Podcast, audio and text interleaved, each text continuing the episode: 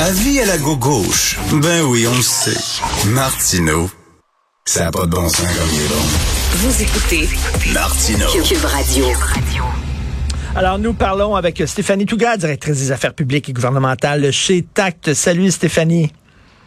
Salut Richard. Alors, euh, demain, c'est le budget du Québec. Qu'est-ce que tu vois dans ta boule de cristal ou qu'est-ce que tu aimerais voir? Oh. tiens? Ouais, bonne question. Écoute, euh, chose certaine, donc demain, jour de budget, tout le monde va avoir les yeux rivés euh, sur euh, sur ce qui va se passer demain, donc dans la lecture du budget en après-midi. Euh, à 4 heures, donc, se lève le huis clos. Euh, à chaque année, c'est ce qui se passe.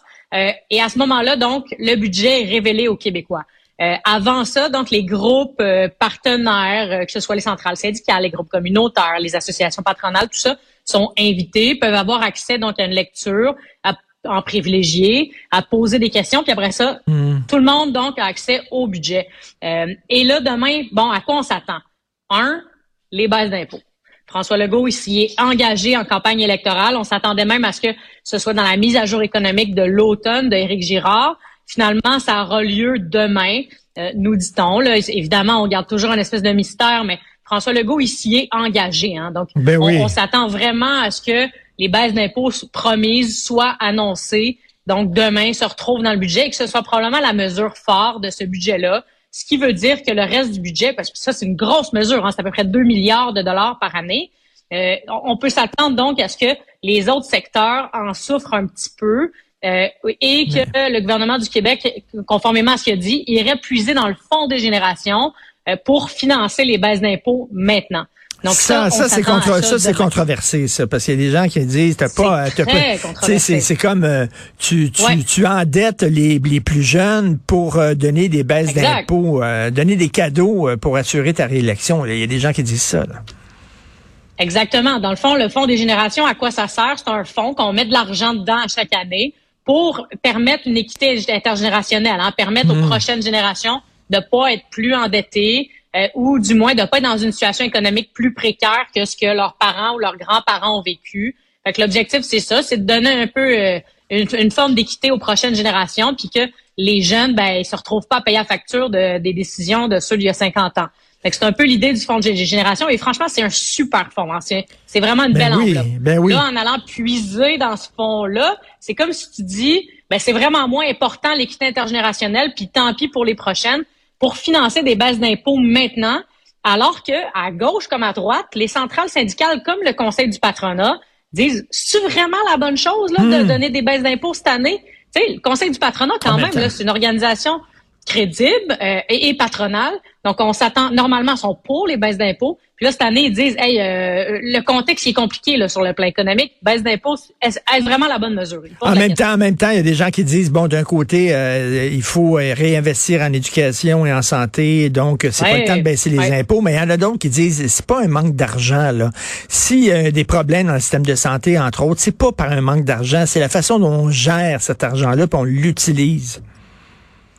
Ben, c'est- je pense qu'en en partie, là, ce que tu viens de dire est vrai, mais en même temps, euh, je veux dire, il y, a des, il y a des écoles où les pierres tombent, il y a des écoles où il faut qu'on ouvre les fenêtres l'hiver parce qu'il n'y a pas de ventilation. Euh, on paye nos profs à des salaires franchement très, très bas. Euh, donc, je pense qu'il y a aussi un manque de ressources financières euh, parce qu'on doit faire des choix comme société. Je veux dire, tu parles de la santé, c'est 50% des dépenses publiques de l'État. Chaque scène que vous envoyez, à, chaque dollar que vous envoyez par vos Mhm, taxes, vos impôts à l'État, 50 sous va déjà au système de santé. C'est beaucoup. euh, C'est des choix de société qu'on fait. C'est énorme. Et là, euh, je, je sais pas si comme tu as lu ce matin euh, dans le journal, mais Christian Dubé, il il dit qu'il veut recruter des top guns en santé Ben oui. pour euh, sa nouvelle agence de santé Québec. Donc, on peut s'attendre dans le prochain budget à ce qu'il y ait des, des- des- les dépenses en santé soient encore une fois augmentées pour permettre la création de cette agence-là euh, qui viendra être le bras opérateur du système de santé du Québec. Donc, on peut penser que la santé va occuper encore une part plus importante de nos dépenses publiques. Euh, PLC, Parti libéral du Canada, euh, leur appui euh, fond comme neige au soleil. Ça dégringole, hein? Et là là, ça dégringole. Vraiment, là, une mauvaise année pour Justin Trudeau.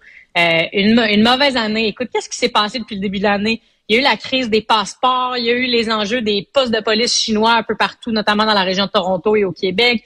Il y a eu l'ingérence chinoise, il y a eu les contrats McKinsey. Euh, c'est vraiment une, une année difficile pour Justin Trudeau qui en est à son troisième mandat. On peut vraiment parler de l'usure normale du pouvoir euh, qui semble euh, s'emparer. on a eu longtemps une lune de miel, puis là, franchement, Justin Trudeau, il y a un début d'année difficile.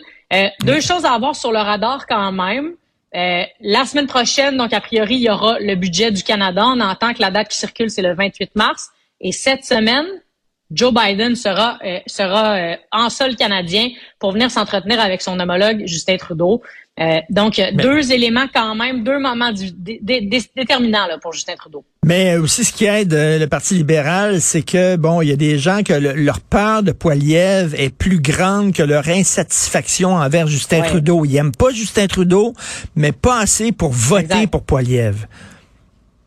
Exact. Au Québec, on a une alternative quand même qui est le Bloc québécois. Mais quand tu es un hmm. Canadien dans l'Ouest, puis que tu te retrouves pas au NPD, euh, tu te retrouves vraiment pas dans Pierre Poilievre, tu votes un petit peu par défaut pour Justin Trudeau, qui est au centre, qui est plutôt euh, tiède, en guillemets, donc qui, qui, est ni trop à gauche ni trop à droite pour le Canadien moyen.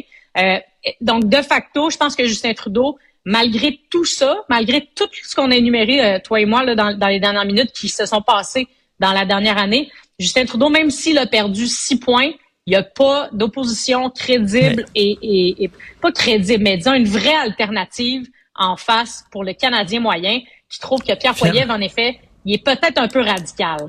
Écoute, si ça avait été, euh, c'est ça, un chef un peu moins radical au Parti conservateur, je pense que le Parti conservateur serait vraiment en avance, les doigts dans le nez, mais c'est pas vraiment euh, ce qui se passe.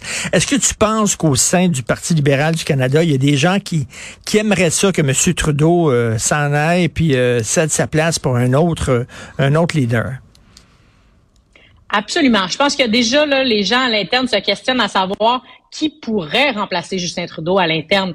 En même temps, honnêtement, il n'y a pas de, il y a pas de, de, de, successeur ou de poulain naturel. On aurait pu penser à une Christian Freeland, qui est vice-première ministre, qui est ministre des Finances, la première femme ministre des Finances du Québec, qui déposera évidemment donc son budget dans les prochains jours. Mais elle est beaucoup moins présente qu'elle ne l'était. On, on laisse circuler aussi sur la colline à Ottawa qu'elle pourrait vouloir euh, un, un poste à l'étranger. On parlait notamment de l'OTAN. Euh, après ça, bon, qui d'autre? Hein? François-Philippe Champagne, peut-être. Mm. Euh, Mélanie Joly, peut-être, elle aussi pourrait être intéressée. Donc, il y a des intéressés, mais il n'y a pas de poulain naturel. Euh, peut-être qu'ils se retourneront vers quelqu'un à l'extérieur pour faire un virage complet, un ménage et dire, bon, oui, c'est, ce sont les, les, libéraux que vous réalisez ou pour qui vous votez à nouveau, mais c'est un chef complètement différent, avec un héritage complètement différent pour qui vous aurez la chance de, de voter. Donc peut-être qu'ils voudront se retourner euh, vers l'étranger. Un Mark Carney, son nom revient toujours. Euh, mais bon, il y a vraiment pas de solution facile en date d'aujourd'hui. Et, et j'ajouterais aussi que Justin Trudeau, il a envie d'aller sacrer une volée à Pierre Poilievre. C'est ça la réalité. C'est que c'est extrêmement personnel, puis il a envie de sauter dans l'arène et de one-two punch. Mais tu sais, s'ils gagnent, ça va être encore un autre gouvernement libéral minoritaire. Là. Les, les, les libéraux, ils veulent avoir un gouvernement majoritaire, puis ils n'est pas capable de livrer ça. En terminant, tu veux nous parler de la journée de la francophonie.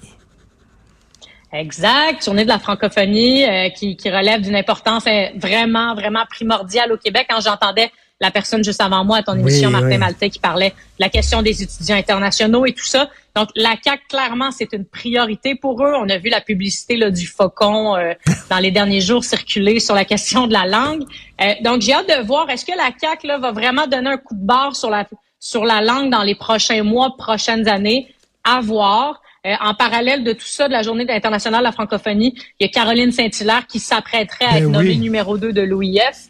Euh, donc, grosse journée, journée importante pour le Québec. Euh, faut, je pense qu'à chaque année, il faut se rappeler euh, de, cette, de l'importance que revêt cette journée-là pour nous en tant que nation.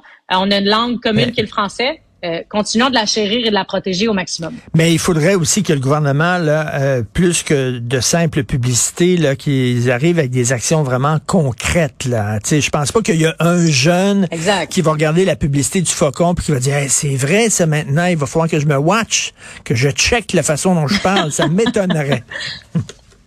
Non, exact. Moi aussi, je pense pas que c'est la publicité qui va tout changer. Euh, euh, je salue au passage, il y a la nomination de, de nouveau commissaire à la langue française, Benoît Dubreuil, euh, qui a été nommé il y a pas si longtemps, qui aura un lourd fardeau là, de, de s'attaquer aux faits français au Québec dans les prochaines années. Mais franchement, c'est quelqu'un de très, très compétent hein, qui, a, qui, a, pleinement ma confiance. Donc, j'ai hâte de voir qu'est-ce qu'il pourra faire comme travail dans les prochaines années. Euh, il, il, en aura plein les bras. Oui. Merci, Stéphanie Touga. Bonne semaine, Stéphanie. Bye. Merci, toi aussi. Salut.